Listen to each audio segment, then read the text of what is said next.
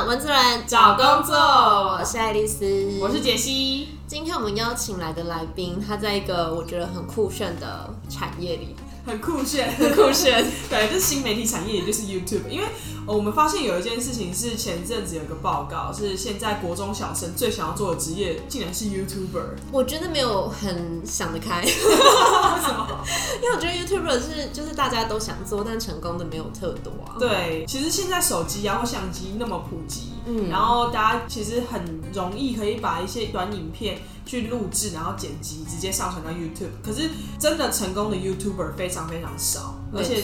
他需要非常多的专业。嗯，而且在这样的专业下，就需要一些专业的人力做一些协助。对，所以我们今天邀请到了这一位文森呢，他就是在新兴的媒体产业，也就是 YouTuber 的这个领域里面担任执行经济。那今天就跟大家聊一下，就是关于这个新媒体，然后还有这个角色到底他需要做哪些事情。那我们就请文森跟大家。家打声招呼。好，大家好，我是文森。首先就想要请文森来跟大家介绍一下，就是你的工作日常大概做哪些事。这个完全是包山包海，多包多包。就从最基础的，你有可能就是呃交水电费到处理法律问题，可能都是从你这个角色开始出发。其实我觉得这个产业这个职业有点像 PM，就是主要是看你的创作者需要什么。或者是说他有什么样的嗯需要协助的地方，所以有人需要你协助缴水电费，对他们可能非常的忙，他们可能比较忙碌，就是没有时间就是处理这种简单的事情，就是我们希望。创作者专心在制作出好的影片内容上面，所以比如说像这种生活类型的小事，我们也可能尽可能的协助。如果他今天需要办活动，我可以去找活动公司，去找活动部的人。他今天需要剪辑影片，他需要做新的片头封面，我可以去找会设计、会剪片的人。他今天甚至是需，他已经大到一个层级，他需要开一间公司，他要聘请人，他或者是甚至他是外籍创作者，他有签证的。问题，这些都是我们需要去想办法帮他解决的事情。嗯，那当然，他频道相关，我们帮助他想企划，帮助他呃执行频道管理，还有大家都一定要吃饭嘛，所以就是工商案件啊，如何去接案件，然后去管理这个案件，也是我们日常需要做的工作。总之，最重要的工作就是让他专心的在拍影片、接影片这件事情。哦，那。你们跟所有的创作者都是有需要做到这么多的协助吗？还是说你们跟创作者之间的合作关系是非常不一样的？就是会因创作者而异？这个真的是很不一样哎，甚至人数也不一样啊。例如说，可能呃有一些创作者，他可能是本身自己就是一间公司或工作室，那可能就是有案子发他这样子的程度，或者是只有一两个人去对接。那有的创作者他可能非常的小，就是十几二十万的，其实这些也不小了，算是一个中型的创作者，他已经有一定的声量，在某一个领域蛮厉害的。那但是他的业务量可能没有那么多，但所以可能有一个经纪人带两三组创作者，这种情形。也是有，那或者是说这个创作者已经百万以上等级了，经纪公司有一个团队三四人负责去协助这个创作者，那甚至是比如说像这群人他跳脱跳出这个经纪公司，他们自己就是一间公司，然后觉得他自己做最好，这样子也是有的。对，那听起来好像跟以前我们熟悉的艺人经纪人是是不太一样。因为我觉得真的是很不一样，因为你你以前想到可能就是。呃，一个经纪人就是对一个艺人，然后你对这个艺人生杀大权，可以去冷冻 冷冻他。对，那现在是没有完全没有办法做这件事情了。那你你当然还是对这个创作者负责，可是你跟他的关系比较像是幕僚或者秘书，或者是跟完全就是两个客户对客户的关系，你去服务他，去协助他。哦，对，跟跟传统那种。可以去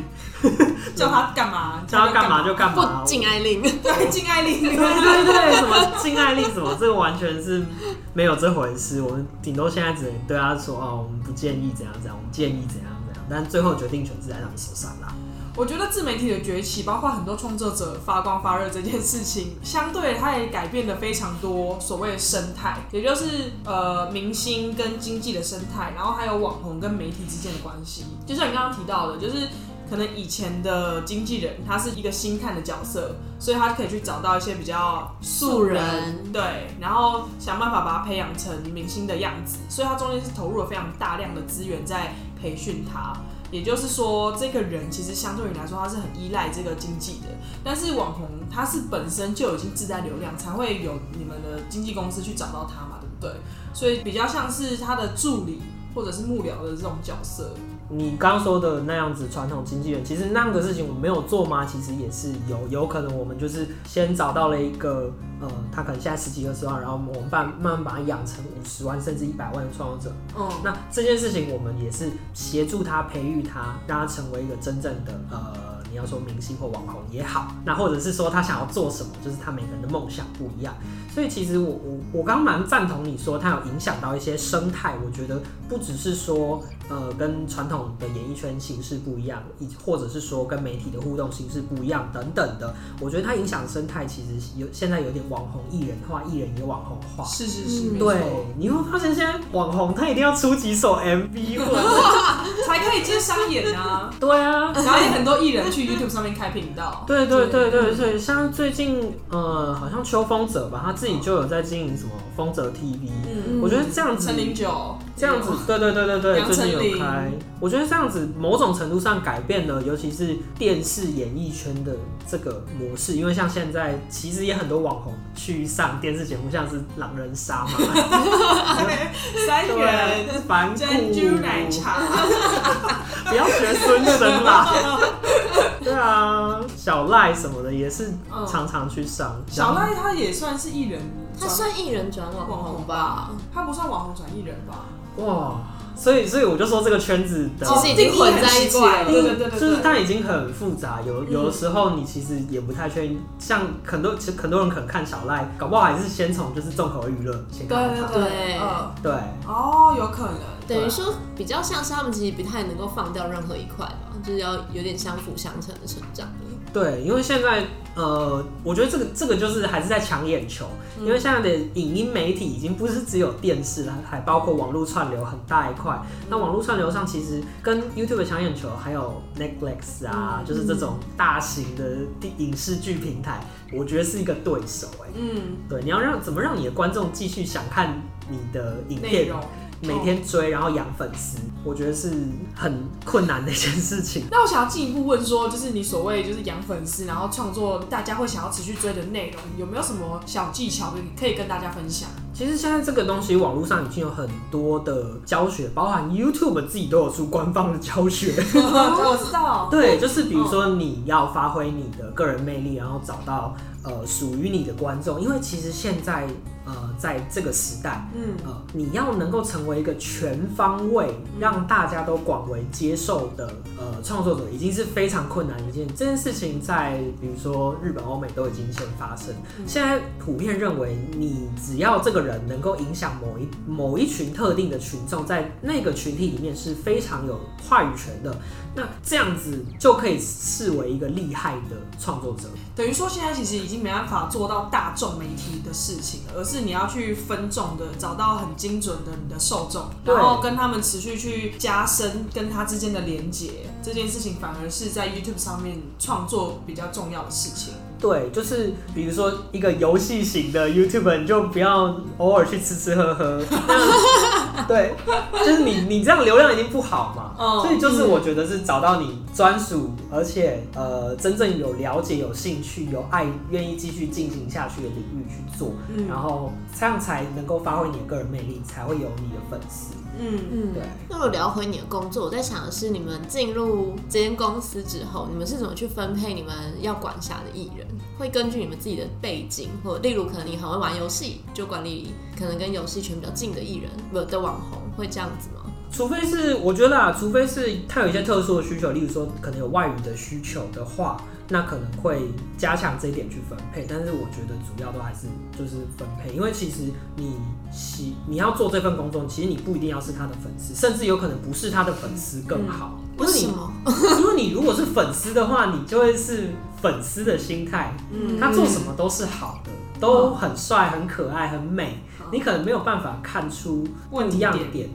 可是你如果太不是粉丝的话，也是一个问题，你没有办法很完全的付出你精神跟时间在这个创作者身上。所以我觉得多少要他们会找多少有一点兴趣的人。那你以自己来说，你当初在加入这个产业的时候，有没有特别想要完成的事情，或者是你看到哪些点，觉得自己的人格特质很适合，想要进来闯闯看？我觉得单纯就是当初，呃，因为我是相关科系毕业嘛，然后其实我当初也投了很多工作。那投这个工作，其实我觉得是，呃，因为我想要尝试一份可以使用外语的工作，所以我现在也在服务外籍的创作者。但我觉得这个工作还是有很多可看可学的地方，尤其它现在是最新的媒体，你可以学到最新的东西，影像、直播，呃，包括如何经营粉丝。我觉得如何经营粉丝，在现代这个时代已经是非常重要的话题，连政治人物都需要经营粉丝。对，没错。对，所以我觉得他还是有很多可以学习的地方，然后我觉得蛮有趣的吧。而且一方面我不是那么喜欢一些条条框框，在这个产业上班风气比较自由。嗯嗯对，我觉得可能也是因为你碰的东西很多，然后加上你合作的对象又是比较有创创造力的人，所以基本上你只要完成他的目标，其实怎么样做比较不会有以前那种有点好像你一定要怎么做才能够完成的这种问题。框架的问题。对，我觉得主要是这个，因为这个行业真的说真的，你没有给办法给任何的答案，没有一条就是 正确的路。对，有可能你就是哪一天突然爆红了，你自己也不知道，就很多时候很意外，很多时候就真的是意外。很多时候是要靠你们自己去尝试，然后在不同的错误之中学习，比较可以累积粉丝，然后比较爆红的一个方一个模式，一个方程式。嗯，那如果说真的有真的有什么的话，其实有一个创作者就是有两百万订阅的阿神，曾经说过你就是要定期更新。我我我不记得原文啦，但是我记得他的意思就是说，你应该要多多的更新，然后定期的更新。如果你没有办法一直都更新七支，你就更新三支，但是要保持你的频率，让你的观众去习惯你的频率，而且在不断的推出影片的过程中，你要尝试去修正，就是你知道你靠你知道这支流量好，去找出原因为什么，然后去仿效它，继续往那个方向走。嗯，这样你的流量才能往上堆，这样子。我知道大家一定都觉得说，为什么这些 YouTube 很烦，每天都在那边订阅、按赞、开启小铃铛，然后每周几点一定要跟 一定要收看我们的影片，因为这件事情在如今的串流平台真的很重要。你就看看有没有谁是离开之后还能再回来的。没有，当年红极一时的肾结石，，ban 大便当。他只是后他后来好像做音乐吧，然后现在再回来，嗯你也不见得看到他很很常出现在首页上。嗯，还有谁？那个理科太太，对，理科太太也是去休息啊，回来就回不来了。哦，那所以这件事情定期更新就是真的很重要，因为现在有这么多的频道，而且越来越多人加入这个地方，你没有出片，你就等着被淘汰。相对来说也真的是蛮残酷的，就是你真的成为一个创作者，代表就是你没有任何一个可以完整休息的长假，就是观众就是需要你定期的发片，然后去养成他们收看你内容的习惯。我觉得这个跟这个跟作家还有音乐人都很像，但是只是差别是你你音乐人还可以被说是十年磨一剑嘛。没有我觉得不太像哎、因为你看，假如说有啊，他可能沉潜十年，然后突然有一首歌爆红，那他前面其实不用定期更新啊，对啊，他说不定他其实中间做了很多努力，他最后才爆红。对啊，可是跟创作者不太一样啊，就是创作者他还是要持续更新，他才是慢慢累积出一个粉丝数的、那个。可是因为我觉得创作者的会这样的原因，是因为 YouTube 就是会一直，例如你看过谁，他就是每周他更新，你就是会出现在你的首页里。对，对所以你就会对看熟了，你就是会觉得，哎、对我我习惯每天都要，呃，我每每周都会看到他的东西。嗯对，而且现代人习惯是你可能下班回家你就是哦点，对，然后你就前几支就是哎、就是你你常看的那些人哦，哎、出片了，那我就一定要看。嗯，所以如果他如果不更新，真的就就是会被其他的影片洗掉。对啊，像我其实我个人蛮喜欢走路通这个频道，但是好像他也有一段时间没有更新了，我其实是也在等痛哥啊。你现在在呼吁是不是？痛哥，回来你在哪？好，这个是开玩笑，但是嗯呃，我可以理解，就是身为一个粉丝，你会很希望他一直陪伴着你的这个感觉。那我想要追问的事情是，就是在这个产业里面工作的人都要很了解 YouTube 的演算法吗？还是说这个是你后来有再去可能上课啊，或者去观察研究出来的结果？其实我觉得现在就是你你也抓不着，然后 YouTube 的政策也每天在变，像是例如说它可能对儿童的限制又增加，像它今年十月开始停掉了外部的观众可以上字幕功能，所以阿 D 没有办法叫这段剪啊，对，所以现在没有办法上字幕啊，所以我觉得就跟以前一样，就是 FB 时代你就是追着 FB 的演算法跑，嗯。在 IG 的时代你就追着 IG 的演算法跑我觉得做数位的东西都会有这种风险，而且不限于社群软体，就包括做网页也都是一样。就是你网页 Google 只要一改演算法，你原本是比较旧老旧的网页的形态，就被淘汰没有对你 UI U 叉做的不好，嗯那流量就真的是瞬间掉一半啊。对啊，嗯就是我觉得在这一行工作一样是在追逐流量这件事情。是因为现在就是流量为王嘛，你流量在哪里，业配就在哪里，钱就在哪里嘛，观众就在哪里嘛。对，这句话说完全没错。所以，所以我觉得在新媒体产业人也是蛮辛苦的。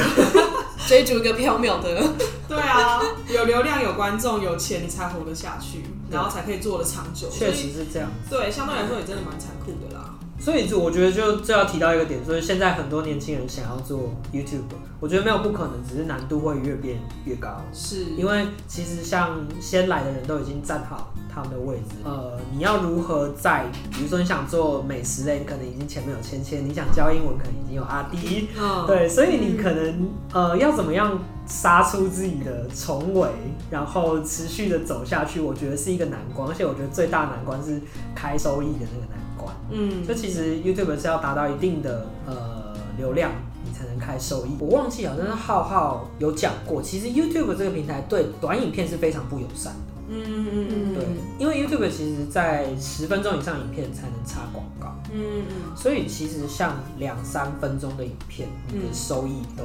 不见得很好。嗯啊，我觉得刚刚蛮多好像在聊网红啊，或者是说聊这个产业的东西。那如果讲回，会让人觉得，哎、是不是从事这个产业的人，大家都想要变成 YouTuber？是你有有这个现象吗？就是从事网红经济的人，其实我我我不知道别人怎么想，但是我个人有时候会觉得说，呃，当久了，其实你也想要自己做做看。嗯就是其实，呃，像公司里面，其实蛮多人有自己的频道，只是他可能不会天天跟，只是他他可能也会想做，或者是他可能也有在做 podcast，哦。就是你们，你你做做看，你也会想说，那我这个自己做会不会有一样的效果之类的，甚至也有公司自己养频道的，也是有的，嗯。对啊，所以我觉得我个人有时候是蛮想，然后蛮多人在做这件事情。因为我觉得蛮有趣的，很像以前那个电视制作人，可能最后也会走到幕前来。对对，很精辟的比喻耶对。啊，你好棒哦！什么意思？为什么会被夸奖？那叫赵正平或者是那个对沈玉琳，沈玉玲，对对对对对对他觉得我效果做的比你好，为什么我是在对捧啊，你？而且我又会，我会什么法务，我会财务，我会帮你处理大小事，我还要缴水电费。那我在想一个比喻，好，就是很多发言人都会出来自己选，哎，这样子吗？我讲的比你好，我何啊，对不必？起，我输了。虽然虽然这这几个圈子很像，都是都是粉丝像，但是对，没错没错，不如自己走出来。有聚光灯的地方就会有这种现象。对啊，因为你当久了在幕后人，你多少还是会想说，我也想要试试看啊。嗯嗯嗯，对啊，对啊，对啊，难免。那以你来说，你会觉得就是进入这个产业有什么想象中的落差吗？就是以前会觉得啊光鲜亮丽，那现在呢？我觉得哦，我觉得工作方面呃还好，但是因为大家都不知道进去要做什么，所以你如果你能够认知到你是一个 PM 或者是一个你是一个幕僚、一个编辑的角色，你你对这个产业就算是蛮有理解的。如果是以做网红经纪人来说，当然也有很积极就是开发的呃类型的网红经纪人，对，觉得这个这个产业没有什么限制，所以跟想象上面也没有什么太大的，我我个人是没有什么太大的落差。嗯，等于说，当时候在工作介绍里面的时候，其实他应该就写的蛮清楚，说他就是一个什么都要做的工作吗？哦，这一方面哦，因为我当时呃，我之前实习的时候是有担任过编辑的角色，所以他可能跟作者有这样子的互动，所以我会把它想象成，就是我有一个作者需要去服务，然后他可能有五花八门的需求，然后我要如何把他的作品推得更出去，或是让他作品更好，嗯这样子。所以其实你跟创作者之间的关系比较有点像是出版社里面作者跟编辑之间的关系。嗯，我会我会觉得更像，因为我们一样是呃，大部分时间我们都是在讨论影片相关的事情，就是他创作出来的东西嘛。那我也觉得作家跟创作者其实本身都有创作的属性，所以它本身是同样一个，我我会用这个比喻来去呃说明我们之间的关系。嗯，了解。那以现在嗯进入这个工作这么久来说，会有点好奇，就是如果后辈们想要进来的话，你可以跟大家分享一下，你有觉得这个工作哪一些缺点或优点吗？你是说要进来当网红经纪人吗？对，嗯，OK，有什么缺点吗？那一方面，因为网红创作者他们是全年无休的，所以你的工作也可能是全年无休的。你当然可能有一个正常打卡上下班的时间，嗯但是你的心就是今天要发片，你的心就是挂在那边，他的片有没有顺利的发，内容怎么样，观众反应好不好？收益有没有开？哦，这好重要哦，你这这个要。对，通常都是会开着啦。广告广告有没有差嘛？对不对？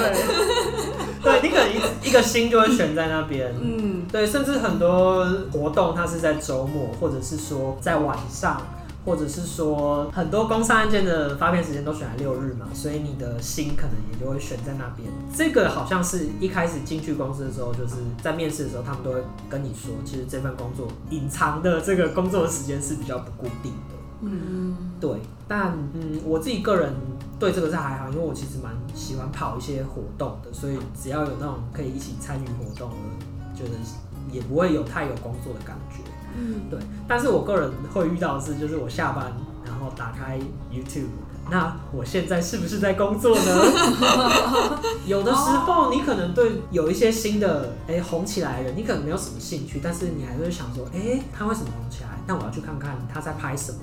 或者是说，哦，有谁谁谁又发了什么样什么样很厉害的片，那我要去看看他在拍什么。即使你不是真的很有兴趣，你可能还是会处在这个情况。就是你下班之后还是持续的在做产业观察，而且产业观察对 跟你的那个休闲是结合在一起的，就是你已经不是用一个单纯欣赏、单纯休闲的角度在看 YouTube 了。对，除非是那种就是哎、我真的是很喜欢的那一种创作者，就是哦我我就真的就哇，看了看到就觉得好开心哦。但是有有很多时候我是想，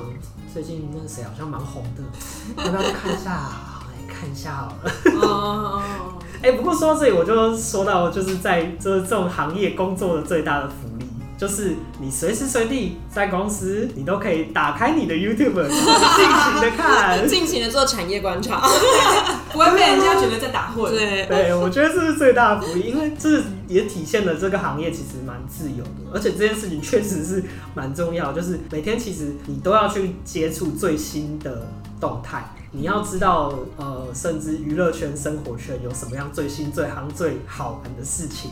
有什么新推出的产品，有什么新开的店，哪一件事情最好玩。所以我觉得，如果你是非常喜欢这类东西，喜欢呃这种工作模式的人，我觉得他会很适合你。那节目的最后，想要请文森分享一下，因为你刚刚有说过你做过编辑，在实习的时候做过编辑，然后现在做的是 YouTube 的执行经济，那这些东西跟你的所学有相关吗？哦，我觉得是有相关的，因为我以前是传播相关的科系，所以可能像是呃剪辑啊，像是呃拍片，像是这些表演艺术的东西，其实我可能都接触过一点。但如果说真的它有没有限制什么科系，其实没有。呃，因为现在上面的主题这么多，所以你一定能找到呃适合你的。像是我们有呃服务韩国创作者，或者是说这个创作者本身的内容就是韩国文化相关，那可能韩文系就很适合来做这个工作。甚至比如说户口他是历史系的嘛，所以可能历史系的同学也很适合来做这个工作。那一样，我们也有三 C 的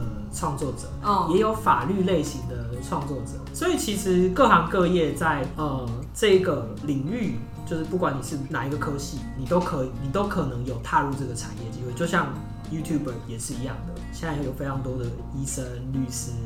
叭叭叭，在上面分享他们自己职业的点点滴滴。所以我觉得做这个行业，大学做什么真的没有特别的受限。嗯，嗯，但如果真的回到大学的话，不知道文森会觉得还可以再加强哪一些事情，或体验什么事来帮助自己找工作这件事。我觉得，我觉得在大学的时候啊，就是我觉得做这一行，就是在处理人际啊，处理事情方面，尤其是呃 人与人之间的沟通，人与人之间的沟通中通，文与中文之间的沟通，对，人与人之间的沟通，还有处理很多大小事情，所以我觉得如果你有社团的经验等等的话，我觉得会非常的适合。如果要进这一行，最重要的是你你要看够多的 YouTube。你们可以讲出一个，比如说他可能是百万订阅级的，说谁？哎、我很长哎、因为我我看的类型都还蛮固定的。对，嗯所以就是有很多就是不在我这个领域的人，我就完全不想看。就我们就不适合从事这个工作。但对文森来说就不能。对对你可能就是得看哎、这个这个我也看一点，那个我也看一点。所以比如说今天有什么主题要找谁互相 fit 的时候，我就可以找到。哦，理解。对，所以我觉得最基础、最基础的条件，其实应该都不是什么大学科技，而是你应该要喜欢看 YouTube。哦 而且要不受限的看。对，对，我觉得以前 FBIG 或者是电视时代都没有这个的条件，嗯它反而比较像就是你是一个编辑，你需要看很多的作家的书。嗯，对你，我觉得是真的最基础是多看一点 YouTube。所以推荐给所有的是喜欢 YouTube，然后甚至喜欢呃影像创作的朋友们，可以当一个对对职涯的参考。对，我觉得可以参考。非常感谢文森今天来跟我们聊一些很有趣的产业面的东西，然后也包含这个工作到底在做些什么。对，我觉得收获非常多，真的假的？有一个开新眼界的感觉。而且好像也适合一些真的想变 YouTuber 的人，他们也可以在里面学到一些东西。对，那我们今天的文主人找工作就差不多到这边告一段落。哎、如果你喜欢这个频道的话，欢迎订阅、按赞、开启小铃铛。每个月五号、二十号准时上片。也别忘了追踪我们的 IG。那么文主人找工作就下回见，拜拜拜拜